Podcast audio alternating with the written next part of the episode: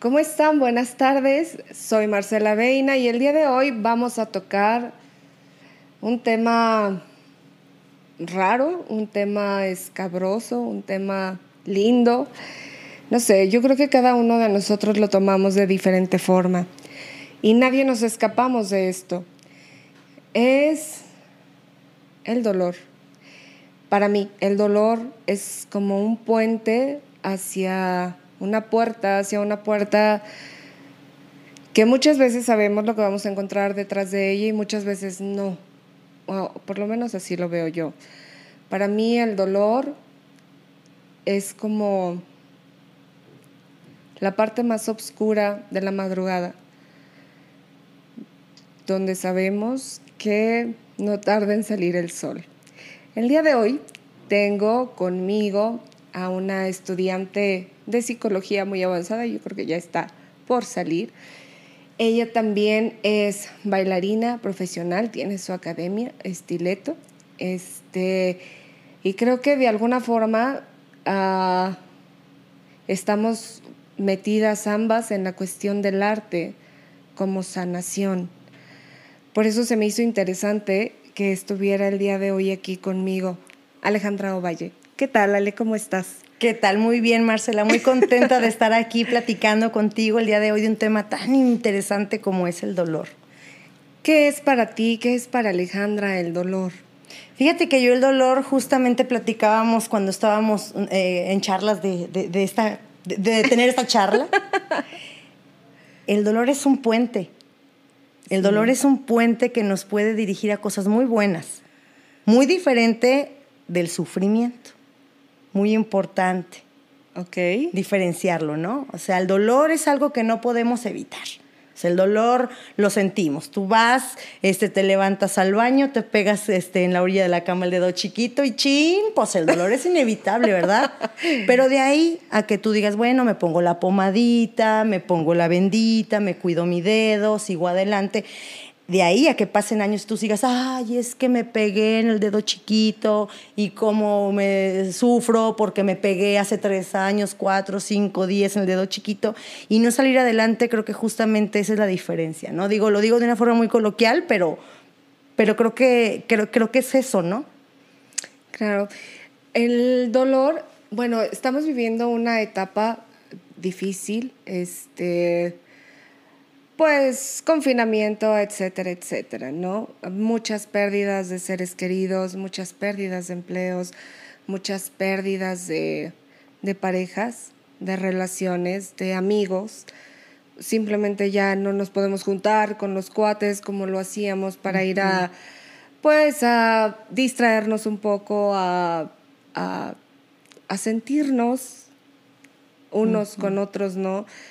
En mi en mi, en lo personal, en mi percepción, para mí ha sido muy difícil porque yo soy muy, eh, necesito el tacto, soy muy kinética, kinestésica, no sé, este, y para mí ha sido muy difícil. Yo creo que es la parte más difícil para mí de, de, esta, de esta situación, de no estar tan cerca. ¿Qué, ¿Qué, nos puedes decir tú de, de la situación de una pérdida en cuanto al dolor y cómo cómo aceptarlo para, para pasar el charco de alguna manera? Primeramente yo creo que es este es aceptar lo que estás viviendo. O sea, eh, aceptar que ya está sucediendo y que no podemos hacer nada para cambiar esa situación dolorosa. Por ejemplo, la muerte o el fallecimiento de un ser querido, ¿no? No podemos hacer nada al respecto. Entonces, yo creo que, bueno, pues aquí hablaríamos también del duelo, pero para no meternos como que tan, tan profundo en lo de las cinco etapas del duelo y todo lo que ya sabemos y que hemos visto muchísimas veces por ahí en muchos podcasts o, videos o, artículos, yo creo que yo creo que esta parte de aceptar lo que estás viviendo y decir no puedo hacer nada al respecto con referente a esta pérdida, a este fallecimiento, pero sí puedo hacer por mí, porque yo sigo aquí. Entonces, ¿qué voy a hacer yo por mí? Saber, por ejemplo, que en el, en el sentido de una separación, de un rompimiento, Yo creo que a excepción de los que están viviendo por primera vez un rompimiento, los que ya hemos pasado por ese proceso, pues ya sabemos, ¿no? Ya, ya, yo le decía a una amiga por ahí, pues mira, cuando yo terminé con, un, con una pareja por ahí, le digo, mira, yo ya he estado en este, en este pozo. Ya lo conozco, ya sé cómo es, ya sé que está oscuro, justo todos lados de la oscuridad, ¿no? Ajá. Pero también ya sé cómo salir de él. Entonces, mientras esté aquí voy a disfrutar. Híjole, soy yo muy raro eso, pero pues de verdad. Porque creo que el dolor también es este una catapulta. Te da mucha fuerza, te da experiencia, te da resiliencia, sobre todo. Mucho aprendizaje de cómo, de cómo afrontar las cosas. Entonces, a lo mejor cuando somos adolescentes y pasamos por nuestro primer rompimiento, ¿no? Del Ah, qué primer amor, híjole, o sea, eh, piensas que ya no vas a volver a enamorarte y que el mundo se te viene encima y, y no sabes por qué te No, está pasando. y déjame te digo algo, no nada más dices, no nada más piensas que no te vas a enamorar, juras. no, Juras, yo no, en el amor ya. no vuelvo. Exacto. Entonces, eh, ahí yo creo que es muy importante la cuestión de, la, de las redes de apoyo. Porque cuando est- estábamos a lo mejor chavitos y decíamos, híjole, es que acabo de romper, ay, cómo me duele. A lo mejor nuestros papás, a lo mejor nuestros amigos, a lo mejor algún profesor, alguna maestra de confianza, eh, alguien, ¿no? Alguien que nosotros hayamos tenido cerca, inclusive la gente que, que acostumbra ir a terapia, tu psicólogo o un sacerdote, la gente religiosa, no sé este, te acercas y tienes esa red de apoyo y entonces te dicen, vas a salir adelante, mira, que no sé qué, ahora te sientes muy mal y no lo crees, pero vas a salir. Y yo creo que es eso, ¿no, Marce? O sea, el hecho de decir, estoy sufriendo ahorita en este momento, me está doliendo muchísimo, estoy rumiando mi desgracia. ¿Qué es rumiar mi desgracia? Ale. Yo creo que rumiar mi desgracia es justamente eso, o sea, estarte arrastrando, rumiando y decir, no puedo más con esto. Es como sí eh, instalarse totalmente en la victimez, ¿no? Bueno, que ese es un Eh, tema que justamente ahí viene la cuestión del sufrimiento, ¿verdad? Porque pues sentimos el dolor, pero ya eh, esa gente que no se recupera de un rompimiento, o sea, que ya tienen años, 20 años, han pasado 20 años que se divorciaron. ¿No? Estas personas que siguen llamándole esposa o esposo a una persona que ya hasta tiene otro matrimonio, que no lo Y superan. todavía les duele. Y todavía les duele. Yo eh, sí dices, trato de empatizar mucho y de decir, sí, está bien, pero ¿dónde estás tú, no? O sea, está perfecto que te siga doliendo o que tú digas o que no quieras salir de ahí. A lo mejor, o sea, finalmente el no querer salir de ahí puede ser una decisión, creo. Totalmente. Pero, pero entonces yo creo que eso hablaría mucho de nosotros. ¿Dónde estamos? ¿Quién soy? O sea, y vuelvo nuevamente a lo mismo. ¿Quién eres? ¿Qué sientes? ¿Qué quieres? ¿Y a dónde vas? Entonces yo creo que cuando tú decides no, no brincar ese, ese pozo o no, no salir del pozo, no brincar el charco, no sé, ya es como, como algo que habla más de ti. Así como lo dijiste tú, justo, justo, justo, yo creo que el dolor, al momento de superarlo, se convierte en un aprendizaje y en una sabiduría hermosa, creo. Así es. Y luego te voy a decir algo bien tétrico.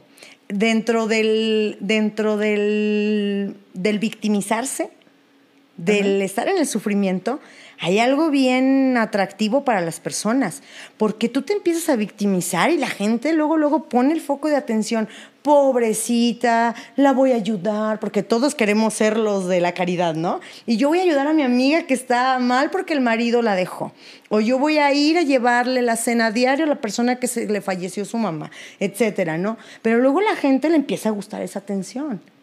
Y luego te, y luego te quedas en esa onda. Es que, y te dan mil soluciones, pero no, no quieres salir porque te gusta más esa atención que te dio el ser víctima. Lo que pasa es que yo creo que todas las personas, y te lo digo, se los digo eh, por, pues nomás, ¿verdad? por conocimiento de causa. Sí, de verdad, a veces el ser víctima, por supuesto que siempre hay un beneficio en el ser víctima. O sea, yo puedo ser víctima y sí, pero ah, qué bonito.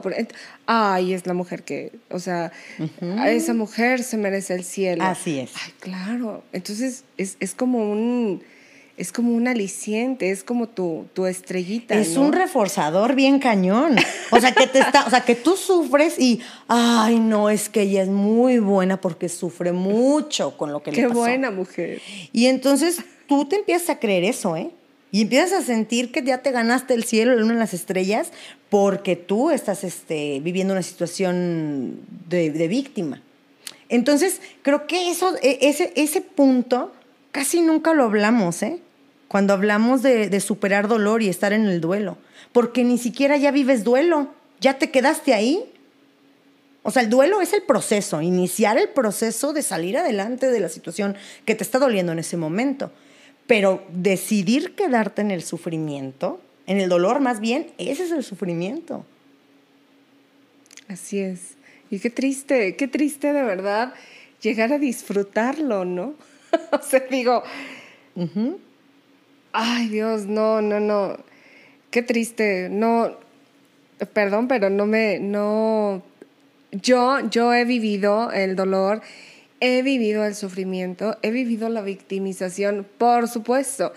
Y créanme de verdad que no, no, no se lo deseo a nadie, porque una vez que traspasas esa barrera y que logras, logras sentirte bien contigo y, y darte el valor tuyo hacia tu persona, hacia tu, hacia tu ser, hacia, hacia tu dignidad, o sea, hacia tu, no sé, darle el valor a tu valía, pues. Este es, es algo bien bonito. Y es que sabes una cosa muy bonita que te da el dolor. Ay, híjole, luego, luego, cuando digo esas cosas, luego la gente se me queda viendo como que, bueno, pues que estás loca, Alejandra. O sea, ¿cómo se te ocurre decir que tiene algo bonito el dolor? Pero sí lo tiene. Porque te da, bueno, hablábamos de que te da el aprendizaje, pero más que otra cosa, te conoces un chorro, ¿eh? O sea, conoces una faceta de ti que dices, híjole, no sabía o que era tan fuerte o no sabía que tanto puede, me puede doler? ¿O qué tanto quería tal persona, tal trabajo, no sé, tal proyecto? Y lo tengo que dejar y lo tengo que abandonar, ¿no? Entonces, ahora yo creo que, creo que lo, lo importante en el decidir salir adelante después de una situación difícil es, es, bueno, número uno, sí decidir. Y número dos, saber que te va a doler, pero que el tiempo es sabio cañón y que si tú estás decidido a salir adelante, vas a lograrlo y vas a tener cosas mejores. Mira, casi siempre, no me vas a dejar mentir, casi siempre que uno vive una situación muy dolorosa en su vida, pasa el tiempo y volteas hacia atrás y dices, lo logré. y se siente padrísimo. ¿Cuántas anécdotas no tienen la gente que nos está escuchando? Tú, Marcela, yo. Eh, historias que tenemos de dolor que ahora contamos con los amigos riéndonos. Es que es una forma de, de, trascenderlo, claro. O cuando se nos muere alguien muy querido, ¿no? Que, obviamente yo creo que eso siempre es de las cosas que siempre te van a marcar y siempre van a estar ahí. Pero empiezas a recordar con el tiempo, cuando ya superas la etapa del duelo, el hablar de esa persona que falleció y que tú quisiste tanto y empiezas a hablar ya de esa persona, ya sin que se te quiebre la voz por dolor, sino de alegría de que haya sido parte de tu historia. Así es. Y lo que te dejó, no, yo creo que yo creo que cada cosa que nos duele, o sea, llámese de, de cualquier cosa, sean pérdidas, sean no sé, tomas de decisiones, porque a veces tomamos decisiones que nos duelen sabiendo que nos va a partir la madre nuestra, nuestra decisión, pero es algo para nuestro bien, ¿no? Y es que fíjate, simplemente hay, hay un ejemplo bien sencillo. Nos ofrecen a lo mejor un trabajo donde nos van a pagar mejor o nos va a ir mejor o no sé, o el proyecto que estábamos esperando, ¿no? La firma del contrato de X cosa realizada. Pero tienes que dejar a, tu, a tus antiguos compañeros, ¿no? O tienes que dejar tu antiguo negocio o tu, o tu antigua ciudad, ¿no? Entonces, tú sabes que es algo para mejorar. pero de todas formas va a doler. No quiere decir que no duela. Va a doler. Claro que sí, el cambio duele. El cambio duele. Salir de la caja de confort duele. Así es. Pero finalmente el cambio y salir de una caja de confort, así como reconocer el dolor, es algo que te lleva a algo mejor. O sea, yo, yo soy fiel creyente de eso. Sí, sin duda, porque eh, imagínate que, que, que, no aceptes aquel proyecto que estabas esperando por miedo a, extrañar, a que te duela, a, a, a llorar. ¿No? O sea, es parte de la vida y qué rico, decía un maestro mío de danza, qué rico que te duela. Porque si no te duele, entonces ¿cómo sabes cuando no te duele? ¿No? Incluso yo creo que las mamás, ¿no? Cuando sus hijos se van a casar o se van a cambiar de ciudad, híjole, o sea, qué duro. ¿Cómo? Ah, mi niño, este, no sé, o sea. Y es un tema muy bueno, ¿eh, Marce? Ese. o sea. Sabes que tu hijo está siendo feliz y se va a realizar. Pero finalmente tú no quieres soltar. vas a extrañar, cañón. O sea, ¿cómo prefieres? Ahí, ahí es una cuestión bien curiosa, porque ¿cómo prefieres tu bienestar? O sea, ah, no, al, al, al de la otra persona, que es tu hijo, o sea, en este caso es tu hijo. Sí. ¿Y cómo le estás, de alguna forma, o sea, a lo mejor no cortando las alas, pero sí le estás estirando la playera, pues para, que, no, se, vaya. Pero yo creo que también es natural, es parte del mecanismo de defensa que tienes. O sea, no quieres sufrir. De manera, de manera natural, los seres humanos pues no queremos sufrir, queremos evitar el dolor a toda costa. ¿Y hasta dónde nos lleva eso? Aquí lo interesante es aventarnos, porque, porque eso es lo que nos hace crecer. El, el, el crecer duele, nuestros hijos, nosotros. Cuando estábamos estábamos pequeños y estábamos creciendo, nos dolían los huesos, ¿no? Nos, ay, me, hace poco estaba platicando con una amiga y su hijo estaba llor y llor. Incluso les da fiebre. Estaba mal, me duele un pie, me duele un pie. Está creciendo. Y no quiere decir que sea un dolor malo. El niño va a crecer, tiene que crecer.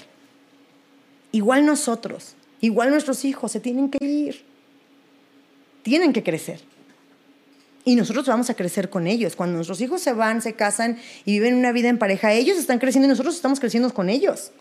Porque estamos pasando otra etapa, a la siguiente etapa de la vida que nos toca. Y finalmente un hijo siempre es una extensión, ¿no? de, alguna u otra forma, digo, si yo veo a mis hijos felices, claro que soy feliz. Claro, y fíjate, aquí, aquí hay otro punto muy importante acerca del dolor.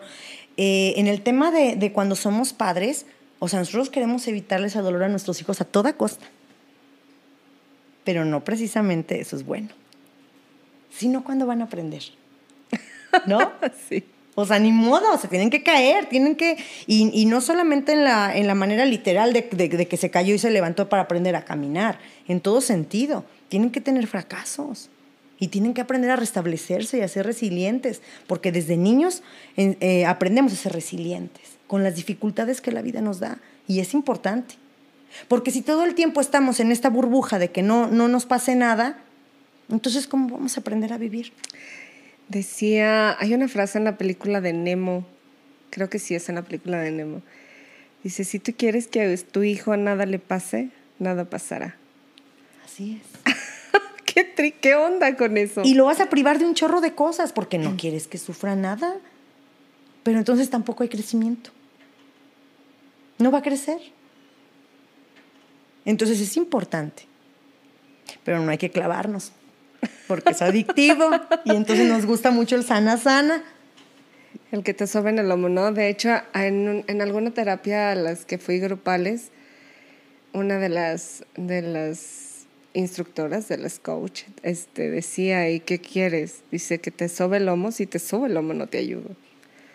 Y sí es cierto. ¿Qué razón? Así es. Pero bueno, también si es de, pronto, cuando recién tienes una pérdida, sí es bien importante que te hagan sana, sana tantito. Digo, tenemos que apapacharnos poquito. Pero de ahí a ya quedarte prolongado en esa situación, ahí yo creo que sí está mal. Si ya estás en la búsqueda, si ya estás viviendo otras etapas, si ya estás pidiendo la ayuda, ya la estás obteniendo y no quieres salir, ¿qué onda?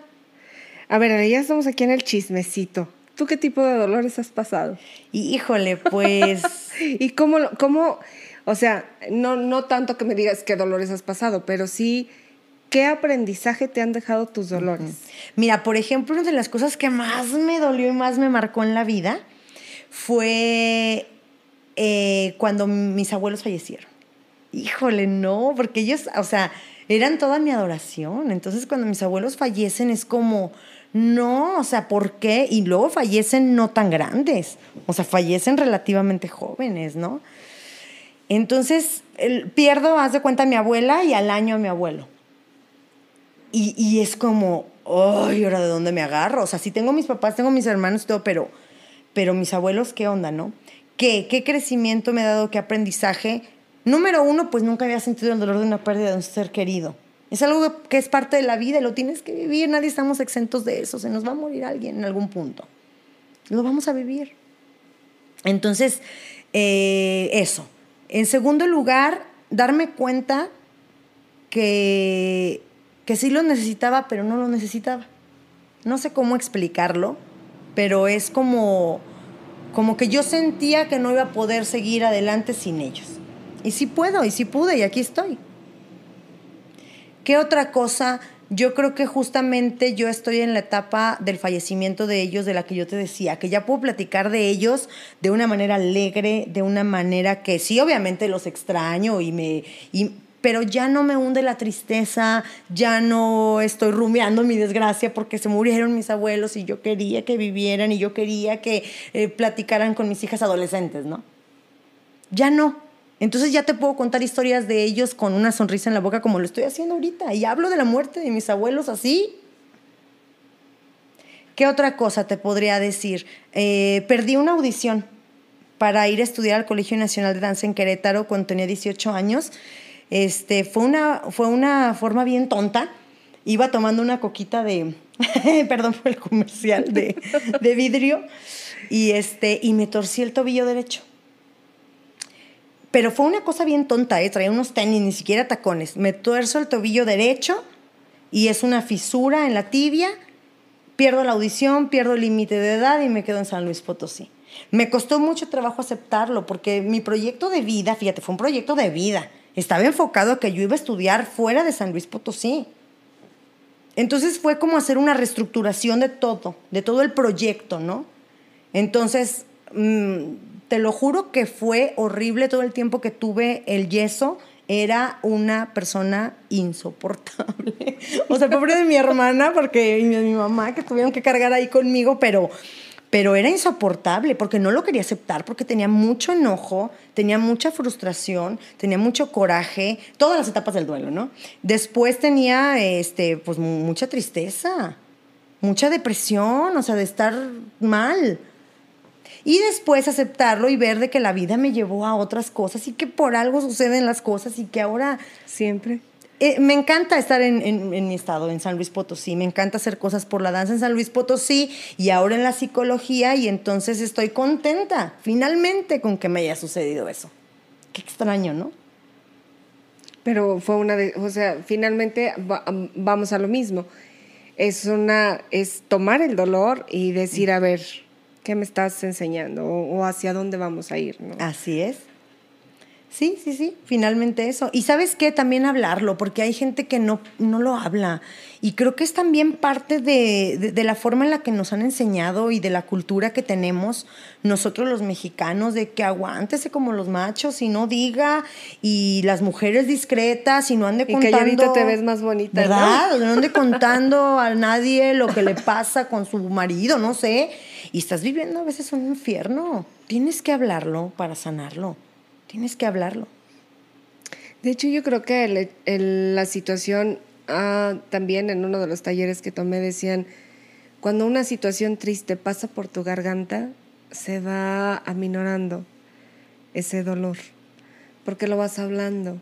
Y si lo platicas 20 veces, ya esa memoria en tu, en tu amigdalita, en el, en el cerebro donde se guarda, este, se va reduciendo y se va guardando de forma diferente, ya menos dolorosa. Y es que esa es la importancia de tomar terapia. Esa es la importancia. Y es que luego mucha gente dice, este, es que yo para qué voy, a mí qué solución me van a dar si yo estoy hable y hable y hable, el psicólogo ni me dice nada, ¿no?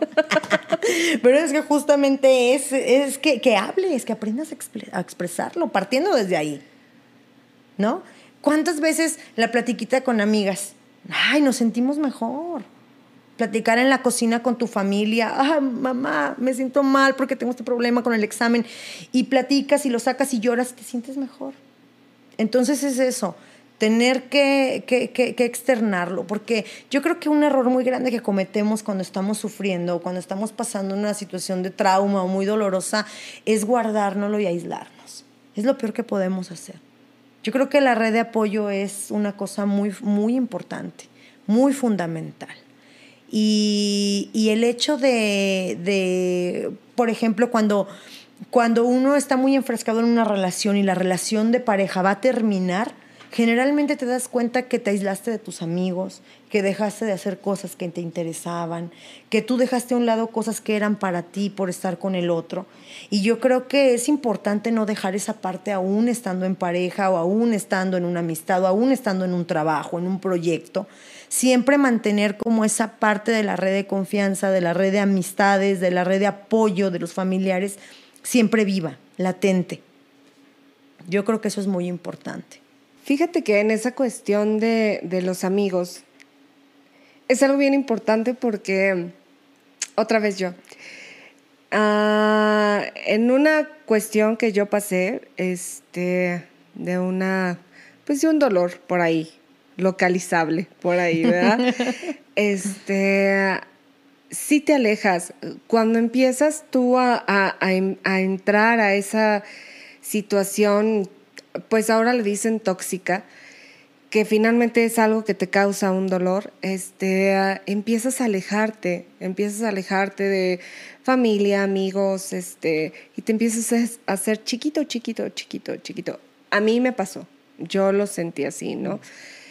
Cuando y lo peor es que no lo ves, o sea, no eh, te dicen, ¿estás bien? Y tú, sí, de lujo, estoy perfecto. Oye, pero es que mira, que no, no, no, estás mal, o sea, no, no pasa nada, yo estoy muy bien y estoy feliz. No es cierto. O sea, como el, inconsciente o, tu ser de, no permite la entrada de, ayuda o de apoyo o de redes de, de apoyo porque tú crees que estás bien cuando no es cierto, o sea, y la gente lo ve en ti. ¿Ves? Te lo digo por experiencia. De hecho, este programa surge, surge a raíz de querer comunicar esto. O sea, claro que se puede, no te quedes ahí. El lugar donde te duele estar no está bien, sal de ahí. O sea, y hay ayuda terapéutica, este, psicológica, psiquiátrica humanista, en terapias humanistas, en, lo que sea, pero sal de ahí y busca apoyo, busca ayuda, porque yo creo que la terapia, digo tú como psicóloga lo debes saber, la terapia siempre es, y vuelvo a lo mismo, leche, huevos, terapia, o sea, es canasta básica. Pero yo creo que sí es muy importante el, el salir de esa parte donde, donde no nos gusta estar, donde no nos sentimos cómodos, donde sabemos que no estamos bien o, que tú pretendes estar bien y haces lo necesario para estar bien cuando en, el fondo tienes un sufrimiento y un dolor terrible. Así es, y es que entonces hablamos justamente de eso, del sufrimiento, del dolor crónico. O sea, no está, o sea, no está bien que te esté doliendo tanto tiempo. No es normal que estés en una relación, en un trabajo, en un proyecto que en, una amistad, en no sé, que te esté doliendo todo el tiempo. Eso no es normal. Sería normal el dolor cuando estás viviendo una transición. Pero cuando estás permaneciendo en un lugar en el que tú tienes un tiempo considerable y está, te está doliendo todo el tiempo, porque luego eh, es bien padre, ¿no? Porque nos mentimos, como tú bien dices ahorita, ay, no, no, no, yo estoy muy bien aquí. No, no, no. Pero cuando tú te quedas solo con tus reflexiones, dices, es que me duele.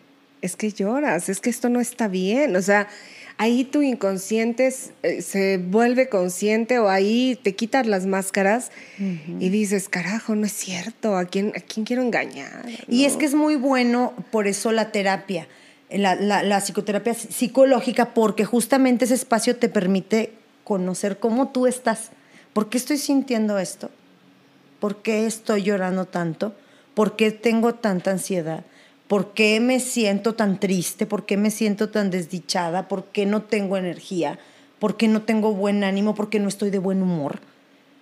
Porque a veces decimos, ay, bueno, ya X, ¿no? Es como evadiendo, ¿no? Exacto. Entonces, el tener ese espacio de decir, a ver, yo me estoy. Y, y, colocarte en los puntos de que, a ver, pero ¿por qué te estás sintiendo de esta forma?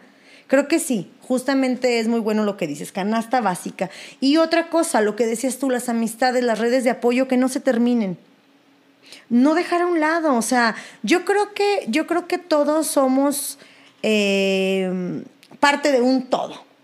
O de muchos todos, mejor dicho ni, debemos de estar volcados 100% a, a la cuestión laboral, ni debemos estar volcados todo el tiempo a la cuestión de la familia, de los hijos, ni debemos estar todo el tiempo volcados en una pareja, ni debemos estar todo el tiempo volcados en un proyecto. Tenemos que tener un equilibrio en la vida y tenemos que tener esa repartición, ¿no? Ah, decía decía eh, mi primo, es que tienes que poner, no tienes que poner todos los huevos en una sola canasta reparte, ¿no? Voy a poner tres huevos en lo laboral, voy a poner tres en la familia, voy a poner tres en la pareja, voy a tener tres en mis propias eh, cosas personales. Que a mí me gusta un chorro irme al spa y que me hagan un masaje, porque es lo que a mí me gusta y me llena y me hace sentir muy bien y muy contenta. Hazlo. ¿Por qué lo dejamos de hacer? Porque eso pasa luego mucho, ¿eh? ya en la adultez, ya cuando ya tienes una vida de que, de que los hijos, de que, de que la pareja, de que del trabajo. Te olvidas tú de ti. Ya, o sea. Por darle a los demás. Y luego ¿no? quieres gastar en eso, ¿eh? Porque dices, ay, no, mejor prefiero, híjole, mejor prefiero echarle Mil, pesos más al gas. Y ahorita que subió. sí. que, irme al masaje de 350 pesos. O le compro los uniformes al niño, ¿no? Pero, híjole, ¿cómo voy a gastar? Sí, es cierto. O sea, ¿cómo, no, ¿cómo de verdad nos olvidamos de nosotros mismos? Así es. Y entonces, como nos vamos olvidando, vamos normalizando no sentirnos bien. Vamos normalizando el estar mal siempre. Y, y no está bien eso. O sea, también eh, decía por ahí este, en un programa una psicóloga que tenías que tú darte tus alicientes día con día, decir cosas muy sencillas. Si tú, por ejemplo, te hace sentir muy bien, a mí en mi caso me encanta el agua con hielos, que, que ustedes piensan que este es un café, pero no es un café, ni es una tisana, ni nada, es agua con hielos, porque me encanta. A mí me hace muy feliz el agua con hielos. Entonces yo ya sé que si voy a tener un día pesado o si voy o si no estoy de muy buen ánimo, yo sé que un agua con hielos a mí me va a hacer sentir muy bien. ¿Sabes? Entonces es como conocer esas pequeñas cositas, porque a veces pensamos que el estar bien o el apapacharnos es ah, desbordarme en el, yo hablaba hace rato del spa, ¿no? En, gastarme los miles en el spa. No. O sea, es darte a lo mejor un baño un poquito más largo. ¿No? Tomar una bebida que me gusta. Decía, decía aquí mi productora, eh, tienes que hacer lo necesario para que tu rockstar o sea, tú tienes que ser tu manager de tu rockstar. Así es. y el manager tiene que hacer lo necesario para que el rockstar es que nadie lo va a hacer por ti. Es que es muy buena, muy buena frase. O sea, nadie va a venir a hacer las cosas por ti.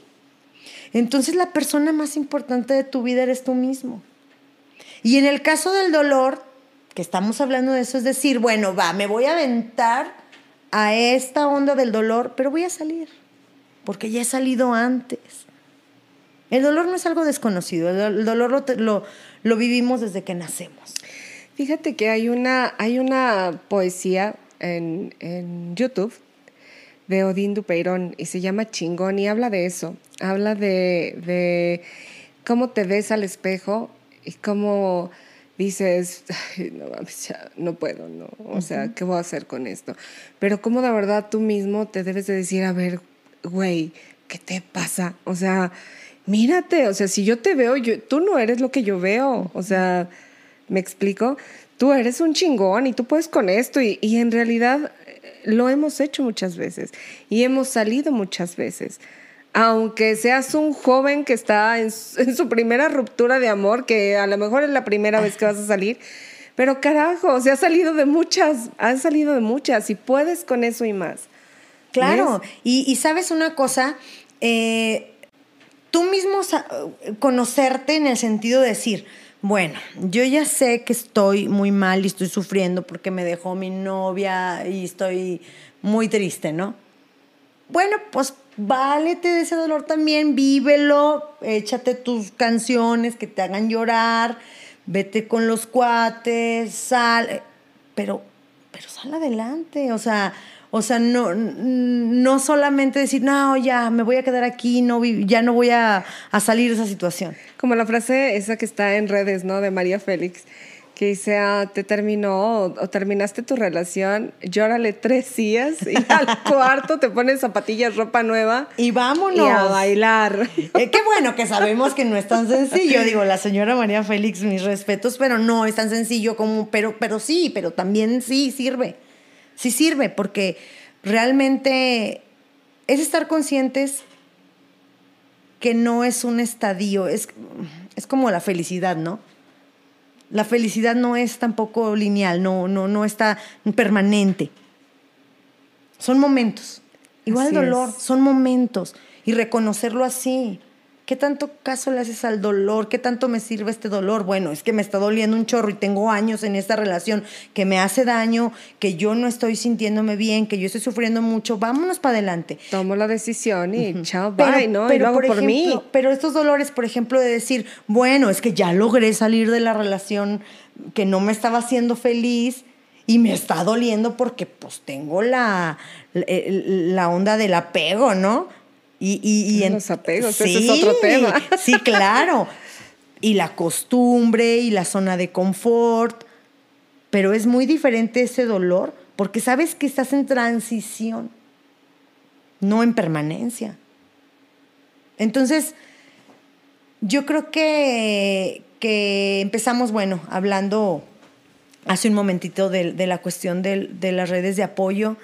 Y, y sí, creo que el dejar a un lado las amistades, el dejar a un lado lo que a ti te gusta y lo que tú disfrutas, es lo peor que podemos hacer. Y no solo cuando estás viviendo una situación de dolor, o sea, ya la vida del diario, no tienes que dejar esas cosas a un lado. Así es. Finalmente los amigos, eh, la familia, eh, no sé, nuestros hobbies, son las cosas que nos hacen salir adelante cuando tenemos tiempos difíciles cuando estamos estresados en el trabajo, cuando tenemos una situación con alguno de nuestros hijos, cuando tenemos alguna situación con nuestros, con nuestras parejas, entonces esa red de apoyo nos ayuda pues a, aligerar la carga, ¿no? Platicamos ese ratito, platicas un ratito con tu mamá, platicas un ratito con, con tus hijos, platicas un ratito con tu esposo y te livianas. ¿No? O con una amiga te vas, tomas un, una chelita y ya quedas no bien padre. Una. y ya. Una y ya. Una y ya. Pero sí, la verdad es que sí es una aliviane muy buena. Ale, ¿y qué opinas tú o qué nos dices tú de sublimar el dolor? Híjole, yo creo que es la parte más importante en la etapa de, del duelo. Ya es lo, lo, lo final, digo, no lo más importante porque todo es importante, pero el, convertir ese, ese dolor o ese sufrimiento en algo bueno y positivo hacia, hacia las demás personas, como lo que tú estás haciendo con tu programa. Oh, es una sublimación de tu dolor. ¿Sabes? O sea, tú tienes una historia que contar, tú la viviste, tú la superaste y ahora tú estás sublimando con este programa, con este canal, el hecho de estar hablando y abriéndole las puertas a mucha gente eh, o, no sé, quitándoles la venda de los ojos o dándoles una lucecita, como la que tenemos aquí. ya sé. Para que, para que vean que no, no es normal y que se puede estar bien. Entonces, la sublimación ayuda bastante a, en el caso del arte, por ejemplo, o de los deportes. Hay mucha gente que, por ejemplo, tengo un gran amigo también psicólogo, que él dice, yo me encanta boxear me encanta boxear y yo siento que de esa forma yo puedo liberar muchas cosas y canalizar toda esta energía que yo tengo en algo muy positivo. porque está saludable su cuerpo, porque se ejercita, porque su mente también está concentrado, porque conoce otras personas. Y bueno, pues ¿qué te voy a hablar del arte? ¿Verdad? Ya sé.